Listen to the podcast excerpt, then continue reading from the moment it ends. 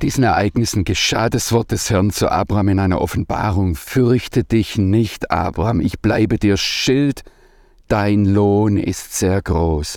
Die Rabbiner fragen hier, warum hat Abraham einen Grund, sich zu fürchten? Warum muss Gott ihm sagen, fürchte dich nicht?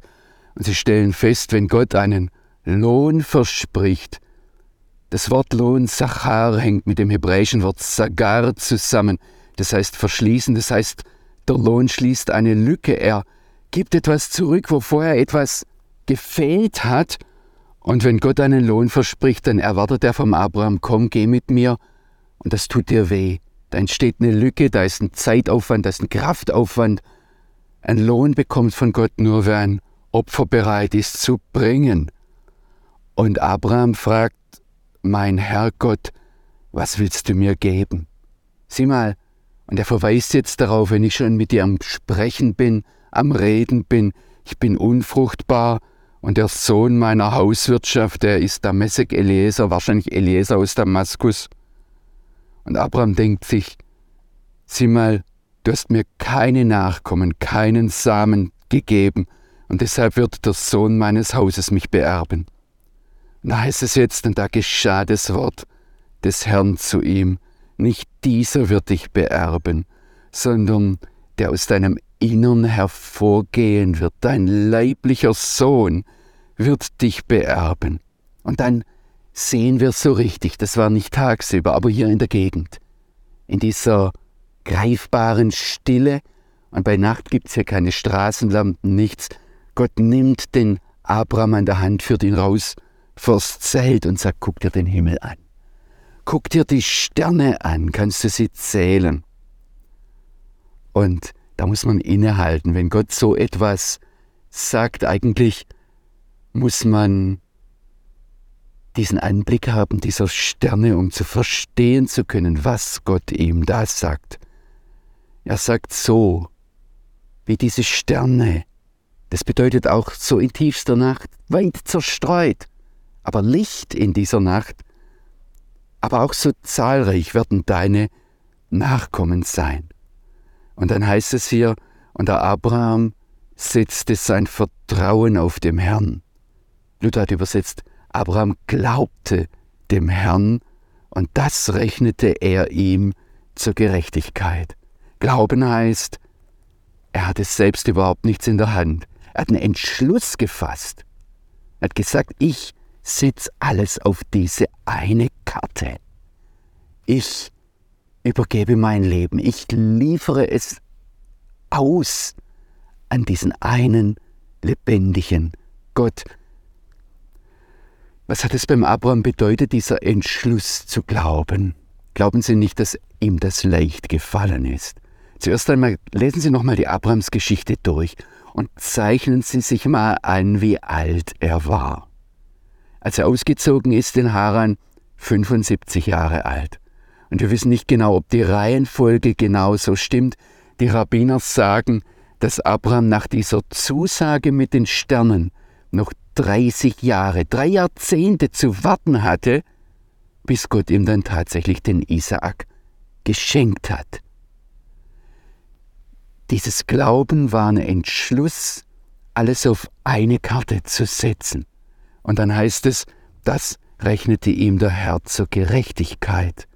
Gerechtigkeit bedeutet nicht, dass er hier irgendetwas, wie soll ich sagen, sauberer gewesen wäre, reiner gewesen wäre, richtiger gewesen wäre, sondern Zedek, Sie denken an den Namen von dem König, der hier aus dem Gebirge kam, den Malkizedek, den König der Gerechtigkeit, der aus der Stadt Shalem, Shalom, Friede, kam, das hängt alles miteinander zusammen.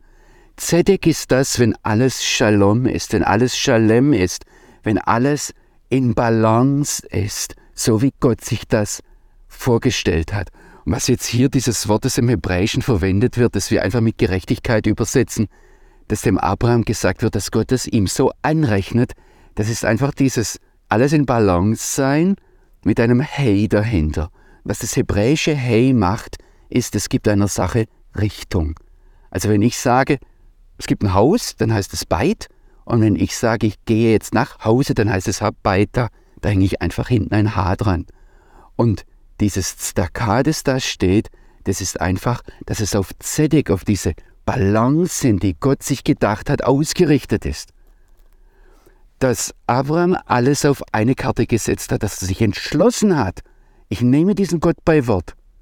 Das wurde ihm von Gott so angerechnet, dass es in Richtung auf diesen Shalom, auf diese Zedek, auf diese Gerechtigkeit, auf diesen Endzustand, in dem alles gut ist, so wie Gott es sich ursprünglich gedacht hat, dass es in diese Richtung führt. Wenn wir hier in diese Worte hineingehen, merken Sie schon, das ist nicht so einfach theologisch aufzudröseln, philosophisch, wie wir das gerne hätten. Das ist nicht eine Frage der Werkgerechtigkeit oder des Denken, Glaubens, sondern es geht hier um eine Beziehung zwischen Abraham und Gott. Und Abraham hat gesagt, ich glaube das, wenn ich die Sterne sehe. Ich glaube das, wenn ich diese Offenbarung wahrnehme.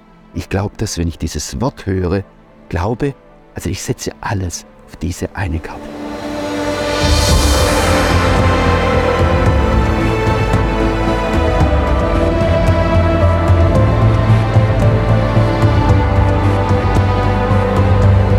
Und Gott sagt zum Abraham, ich bin der Herr, der dich aus Ur-Kasdim herausgeführt hat, um dir eben dieses Land zu geben, damit du es als Erbteil einnimmst. Und Abraham sagt zu Gott, das habe ich schon gehört. Du hast mir schon mal gesagt, aber woran soll ich jetzt sehen, woran soll ich erkennen, dass ich dieses Land als Erbe einnehmen soll? Jetzt bedenken Sie einmal bei allem, was jetzt kommt, oder halten Sie das fest, um diese Frage geht es. Woran soll ich sehen, dass ich das Land als Erbe einnehmen werde? Denn Gott macht jetzt was ganz Eigenartiges. Er sagt zum Abraham, nimm ein Kalb, nimm einen Widder, nimm ein, eine Ziege und zerteile die und ach ja, eine Turteltaube und ein Küken.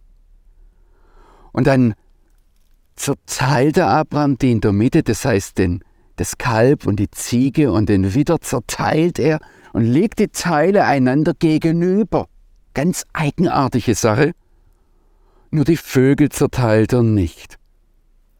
Und die Rabbiner, ich sage jetzt einmal, die riechen daran, dass an diesem ganzen Szenario mit diesem zerteilten Tieren, dass Gott da etwas sagen möchte. Und sie Sie sehen da wieder, das ist Medien und Persien, und sie sehen, Ägypten wird an einer Stelle in der Bibel mit einem Kalb verglichen. Andere sagen, andere Rabbiner sagen, nein, das ist Israel. Und es wird hier noch gesagt, es kommt ein ganz eigenartiges Wort vor, ähm, dass jedes dieser Tiere Meshuleshet ist. Da, da, da klingt das Wort Shalosh 3 drin soll es ein dreijähriges Tier sein? Soll es ein drittgeborenes sein? Das heißt, aus der Herde, es muss immer das dritte Kind der Mutter sein. Oder was bedeutet das genau? Es sind drei Tiere hier, die einander gegenübergelegt werden, also die Tierhälften. Und was dann passiert ist, dass Raubvögel kommen. Ich würde Ihnen jetzt hier gerne in der Wüste einen Geier zeigen. Die gibt's hier. Wenn man lang genug tot rumliegt, dann kommen die und die Hyänen ähm, irgendwie so ein Tier greift diese Leichenteile an. Was die Rabbiner hier merken, das, was hier passiert, ist etwas ganz Empfindliches, etwas, das angegriffen wird. Und Abraham vertreibt die Tiere. Und dann macht Gott etwas, er legt den Abraham in Narkose. Er legt ihn, er betäubt ihn. Und das ist eine ganz wichtige Sache hier. Ähm, dass der Abraham betäubt da liegt, denn ähm, er kann gar nichts tun, er kann nicht zustimmen, er kann nicht Nein sagen, er kann nichts dazu beitragen, er kann nachher nicht einmal mehr die Raubvögel abwehren. Der Handelnde in dieser Sache ist allein Gott. Was dann am Ende des Kapitels passiert, ist, dass zwischen diesen Tierteilen ein eine Feuerflamme, eine Fackel durchgeht. Und wir wissen, wer die Feuersäule ist. Wir, wiss, wir wissen, wer in der Bibel auftaucht und seine Herrlichkeit zeigt. durch Feuer. Das ist der lebendige Gott. Der lebendige Gott selbst geht durch die Teile hindurch. Aber fragen Sie, was soll das Ganze? Wir haben in Jeremia 34 eine ähnliche Begebenheit. Und dort klagt Gott sein Volk an, dass es den Bund nicht gehalten hat. Einen Bund, den er mit ihnen, und jetzt kommt das, das Wort im Hebräischen steht da, geschnitten hat.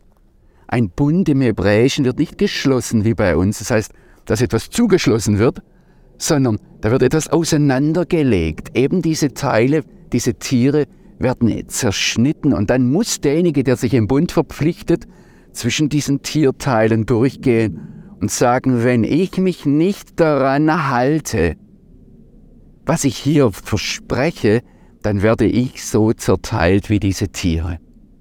Das heißt, er gibt seine ganze Existenz hinein in diesen Bund. Und das Interessante hier beim Abraham in 1. Mose 15 ist, dass nicht der Abraham von Gott aufgefordert wird, jetzt geh du mal zwischendurch ich schließe dann einen Bund mit dir, wenn du dich verpflichtest. Nein, Gott ist derjenige, der sich verpflichtet und der Abraham liegt im Tiefschlaf. Und das müssen wir wissen bei diesem Abrahams Bund, denn Gott mit dem Abraham schließt. Da geht es um die Nachkommen Abrahams, das heißt, dass Israel ein Volk ist, da geht es um dieses Land und da geht es um diesen Segen, den Gott der Welt geben möchte. Aber jetzt hier in 1. Mose 15 geht es ums Land. Und Gott sagt, ich verpflichte mich. Ich bin derjenige, der durch diese Teile hindurchgeht. Der Abraham kann gar nichts machen. Es ist wichtig, dass wir bei dieser Verheißung des Landes an das Volk Israel, an den Nachkommen von Abraham wissen, hier geht es nicht darum, ob Menschen gehorsam sind oder ungehorsam, nicht darum, ob Menschen sich an etwas halten oder einen Bund brechen, sondern hier hat sich der lebendige Gott selbst verpflichtet.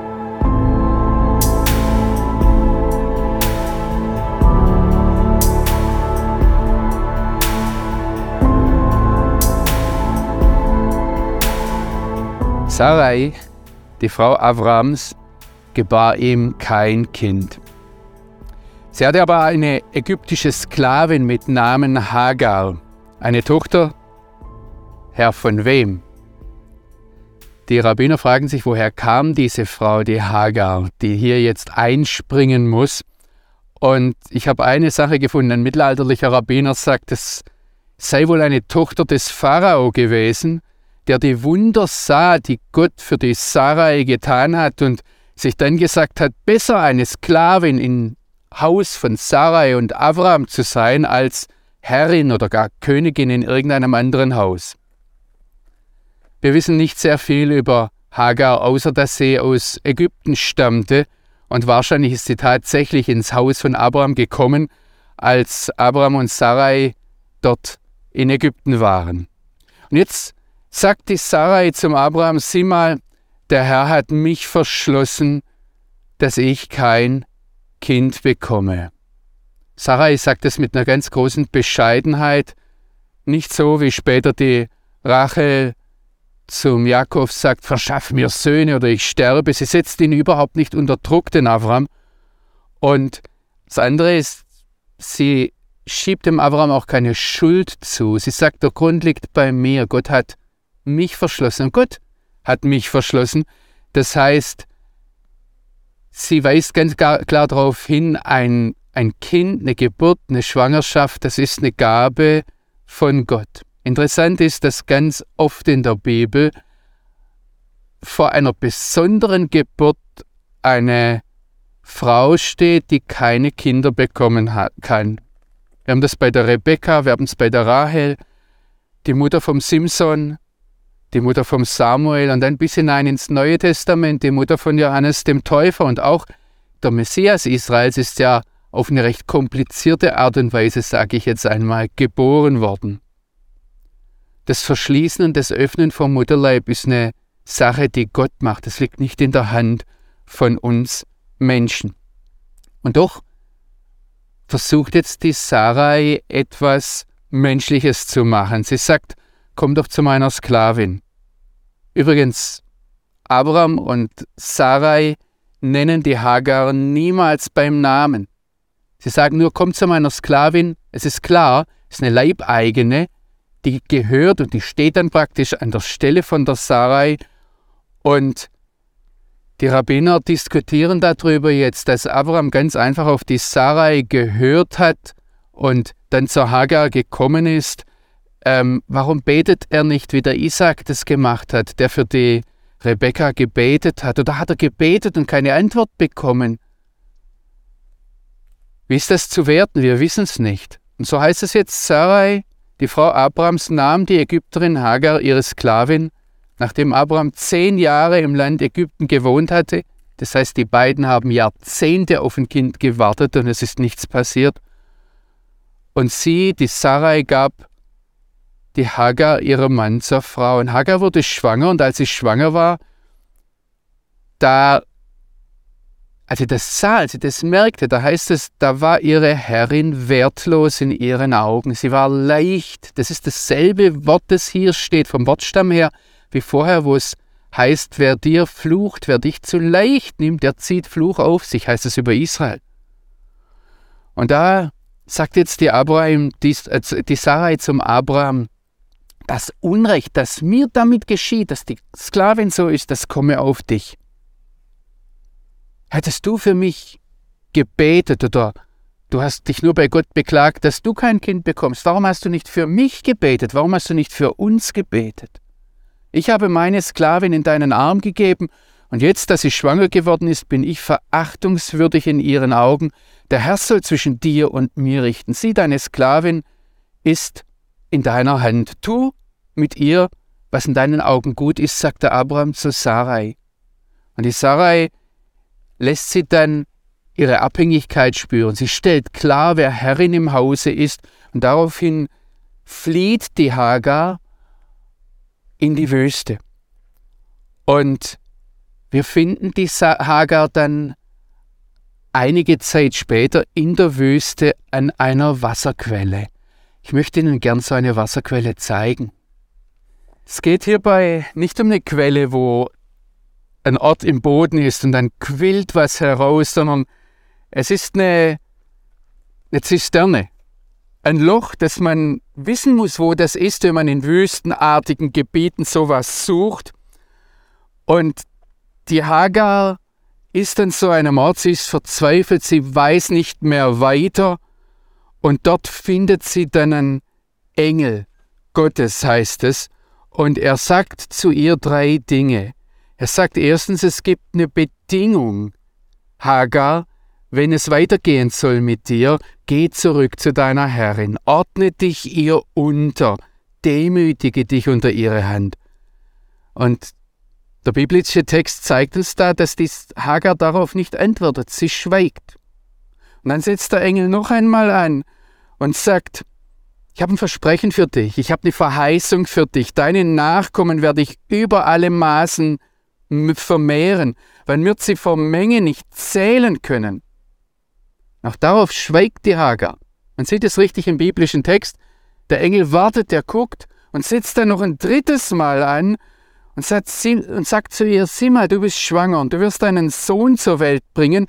Gib ihm den Namen Jeschmael, denn der Herr hat dein Elend gehört. Und da versteht die Hagar, Gott sanktioniert das nicht, was Abraham und Sarai mit mir gemacht haben, wie sie mich gedemütigt haben, wie sie mich benutzt haben. Aber Gott sagt, um meines Planes willen, ordne du dich ein. Und da lesen wir dann hier im Text, wie sie sagt, also wie sie den Namen des Herrn anruft, und dann sagt, der Herr hört mich nicht nur, Yishmael heißt, es wird hören Gott, sondern er sieht mich sogar, er sieht mich in meinem Elend, er sieht mich in meiner Verzweiflung, er sieht mich in meiner Aussichtslosigkeit. Und deshalb nenne ich diesen Brunnen, sagt die Hagar, ich nenne ihn den Brunnen des Gottes, der sieht. Und hier ist im Text nochmal eine Wandlung. Sie stellt dann fest, es ist nicht nur einfach ein Gott, der sieht und guckt in die Landschaft und ähm, sieht irgendwo hin, sieht alles vielleicht. Sie sagt, dieser Brunnen soll heißen Brunnen des Lebendigen, der mich sieht. Und da sehen wir, wie Gott sich auf sie zukonzentriert, auf diese vergessene, verachtete, missbrauchte Magd, die jetzt da sitzt, schwanger. Was soll ich tun? Und der Engel sagt zu ihr, ordne dich ein, geh zurück und ich habe eine Zukunft für dich.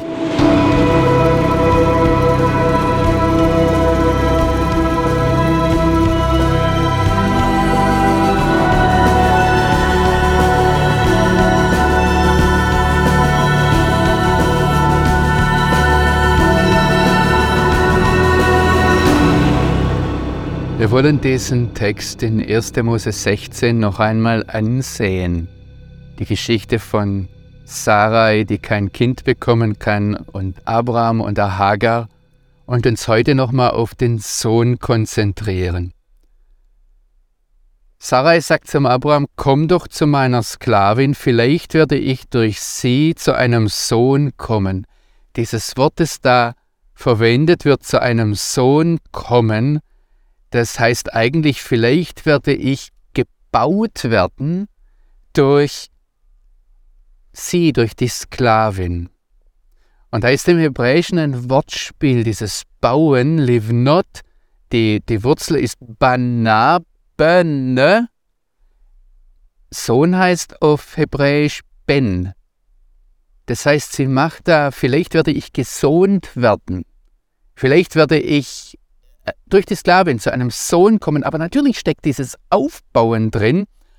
Und was wir hier im Hebräischen sehen, ist, dass durch einen Sohn und durch die Kinder, die jemand bekommt, so ein Stein zum anderen gefügt wird, bis ein Raum entsteht, bis ein Volk, bis eine Familie, ein Stamm entsteht. Der Vater, die Mutter bauen durch den Sohn ein Gebäude. Vielleicht ist der Vater das Fundament und dann die Söhne sind die Steine, die da kommen. Auf der anderen Seite kommt heraus, wer keinen Sohn hat, der, der baut nichts. Der ist zerstört. Und das, das ist das Furchtbare im Denken hier, wenn jemand keine Kinder bekommen kann, dass er eigentlich aufhört zu bauen, dass da keine Zukunft ist, dass letztendlich kein Tempel entsteht, kein Ort entsteht, in dem man Gott dienen kann. Die Hagar wird schwanger, legt sich dann mit der Sarah an und flieht in die Wüste. Und dort trifft sie den Engel und er stellt ihr die Bedingung, geh zurück und gibt ihr die Verheißung, du wirst Mutter eines großen Volkes werden. Und dann gibt er ihr eine Aufgabe. Er sagt, gib dem Sohn, der da geboren wird, den Namen Jeschmael, denn der Herr hat dein Elend gehört. Was für eine, was für eine Verheißung, die dieser Sohn mit sich trägt. Übrigens, ich finde es noch den schöneren Namen Jeschmael als den Namen Yitzchak, den nachher der Sohn der Verheißung bekommt, der Gelächter heißt oder man wird lachen. Ishmael ist das Schönes. Aber das, was jetzt über ihn gesagt wird, in Vers 12, da heißt es, er wird ein, wörtlich übersetzt, ein Wildeselmensch sein. Er liebt Wüsten und die Jagd auf Tiere. Er ist so etwas wie so ein wildes, scheues Tier, schön, aber kraftvoll, aber durch nichts in Fesseln zu zwingen. Was in diesem Pere, in diesem Pere, da kommt vielleicht unser, unser deutsches Pferd auch her, ähm, was da drin steckt, das ist auf der einen Seite etwas Faszinierendes, aber auf der anderen Seite etwas Ungebundenes, etwas Unheimliches, jemand, der sich in keiner Weise unter ein Joch, unter eine Abhängigkeit in eine Stadt hinein zwingen lässt. Die Rabbiner stellen fest, was der Engel dort am Brunnen der Hagar verspricht, ist, dein Sohn wird der freieste unter allen Menschen sein. Er lässt sich von niemandem beherrschen, der seiner Familie fremd ist. Weil er ein Wildesel ist, richtet sich seine Hand gegen alle und weil er ein Mensch ist, vertreiben die Leute ihn nicht nur, jagen ihn nicht nur, sondern richten sich eines jeden Hand gegen ihn. Mit blanker Gewalt erreicht er das, was er erreicht. Er ist ein Räuber, er verzieht sich wieder und deshalb ist er von allen verhasst und verspottet. Allen seinen Brüdern zum Trotz wird er wohnen, sagt der Engel zur Hagar über den Ismael. Das heißt, da ist ein Unterschied zum Wildesel. Er flieht nicht. Der Wildesel, es gibt solche Tiere im, in, in der Wüste, aber man bekommt die nur ganz, ganz schwer vor die Kamera, man bekommt sie nur ganz schwer zu fassen. Aber der Ismael, der wohnt allen seinen Brüdern zum Trotz. Er setzt sich so ihnen ins, ins Angesicht hin. Das klingt wie eine Kampflosung. Die Ausleger, gerade auch die jüdischen Ausleger, stellen fest, das, was hier beschrieben wird, ist, das, ist die Charakteristik der Beduinen. Und sie können hier im Nahen Osten die Leute fragen, was sie über die Beduinen denken. Und das meine ich jetzt nicht nur die Israelis. Gehen Sie in die, in die Stadt, fragen Sie die Stadtaraber, die Madani, fragen Sie die Felachen, die Bauern, die Landwirte unter den Palästinensern. Die sagen, ja, der Bedu, der ist das große Problem. Er ist das ein wildes Tier. Er lässt sich nicht packen. Er wohnt allen seinen Brüdern zum Trotz. Das klingt wie eine Kampfansage, wie eine Kampflosung. Und die jüdischen Ausleger stellen fest, was hier beschrieben ist, das trifft ganz genau die Charakteristik des Beduinen. Da müssen Sie ja nicht nur die Israelis fragen, die Juden, Sie können die Madani, die Stadtaraber fragen, Sie können die Felachen, die, die, die Landarbeiter, die einfachen Bauern fragen, ja, der Bedu, der lässt sich nicht packen. Der ist ein Räuber, der ist hinterhältig, der stiehlt. Übrigens deshalb sind die Beduinen so ausgestoßen, auch innerhalb der palästinensischen Gesellschaft, weil er es als ein Ideal erachtet, wie ein freies, ungebundenes Wüstentier zu sein. Die Beduinen sagen, das ist der wahre Mensch, der sich nicht von irgendeiner Kultur einfassen lässt. Hagar, heißt es am Ende unseres Kapitels, brachte für den Avram einen Sohn auf die Welt. Und Avram gab den Sohn, den in Hagar gebar, den Namen Ishmael. Abraham war damals 86 Jahre alt, als Hagar den Ishmael für Abraham gebar.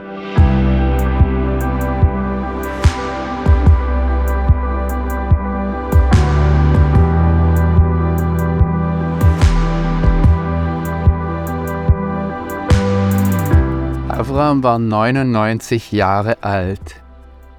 Seit dem vorhergehenden Vers sind 13 Jahre vergangen. Es ist wichtig, dass wir das immer wieder uns ins Bewusstsein holen, wenn wir diesen Text so schnell nacheinander durchlesen, weil dazwischen liegen lange, lange Zeiträume, wo Abraham und Sarah das normale Beduinenleben gelebt haben, sich um ihren Lebensunterhalt gekümmert haben, als Familie, als Großfamilie, als Stamm miteinander die ganz normalen Probleme erlebt haben. Und jetzt heißt es, da erschien der Herr dem Avram und sagte zu ihm, ich bin El Shaddai. Die meisten Übersetzungen sagen da, ich bin der Allmächtige, und damit ist für uns abgehakt. Ich wundere mich manchmal, wenn ich in Deutschland in deutsche Gemeinden komme, dass sie da Lieder singen, wo sie einfach El Shaddai singen, El Shaddai. Und ich frage dann die Leute manchmal, wissen sie eigentlich, was sie da singen? Was versteckt sich hinter diesem Namen? Manche, die Hebräisch können sagen, ja, das hängt mit Schott zusammen, mit der Mutterbrust. Das ist der Gott, der so wie eine Mutter ihrem Kind alles gibt, der alles gibt. Und das verspricht hier Gott dem Abraham, ich bin der Allmächtige und ich gebe dir alles, was du brauchst. Okay. Ich habe kurz vor dieser Aufnahme noch einen israelischen Offizier gefragt, jemand, der hier aufgewachsen ist, was hörst du mit El Shaddai?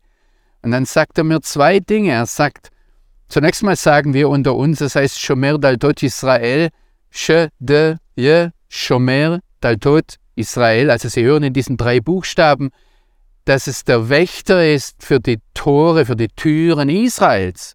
Dürfen Sie jetzt selbst weiterdenken, was man sich damit darunter vorstellen kann. Und dann, weil dieser Offizier an, an Jeshua, an Jesus glaubt, hat er noch gesagt, Ich glaube, dass das der Name von Jesus ist im Alten Testament, in, im Tenach in der Bibel. Wenn ich bei den jüdischen Auslegungen hineingehe, dann sagen die mir ganz klar, wir wissen nicht, was dieser Name bedeutet. Wir wissen, dass es der Name ist, so steht es in 2. Mose 6, Vers 3, mit dem sich Gott den Vätern Abraham, Yitzchak und Jakob offenbart hat. Seinen eigentlichen Namen Adonai oder Yahweh hat er ihnen noch nicht gesagt. El Shaddai hat er gesagt, das bin ich.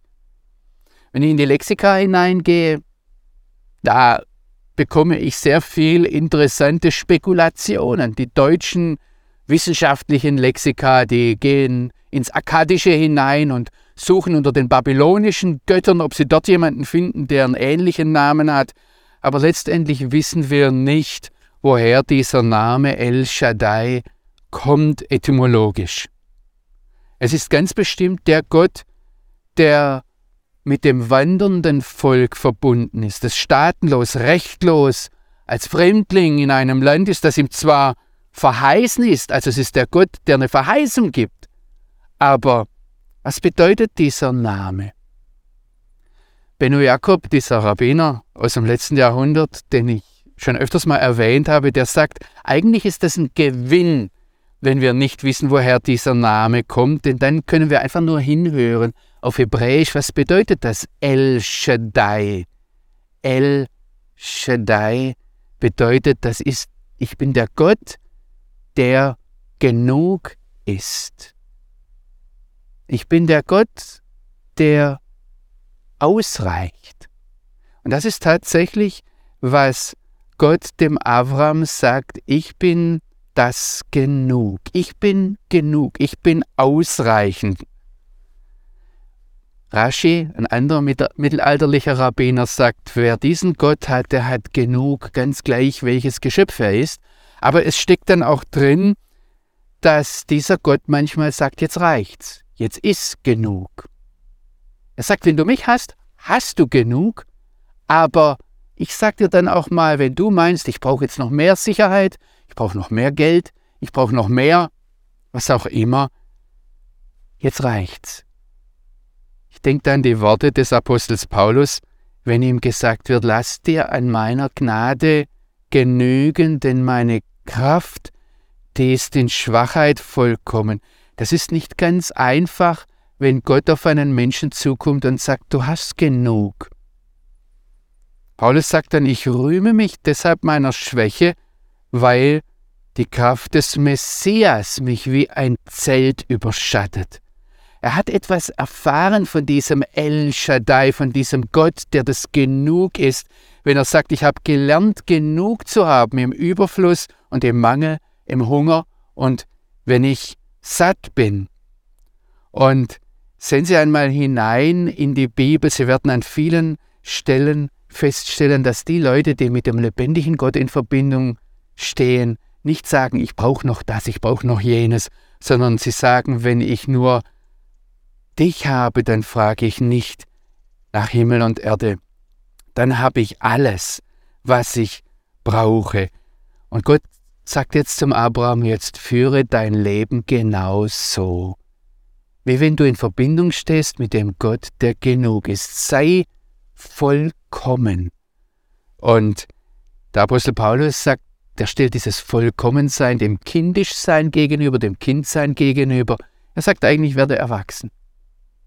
Führe ein Leben als einer, der weiß, ich stehe in Verbindung mit dem El Shaddai, mit dem Gott, der das genug ist.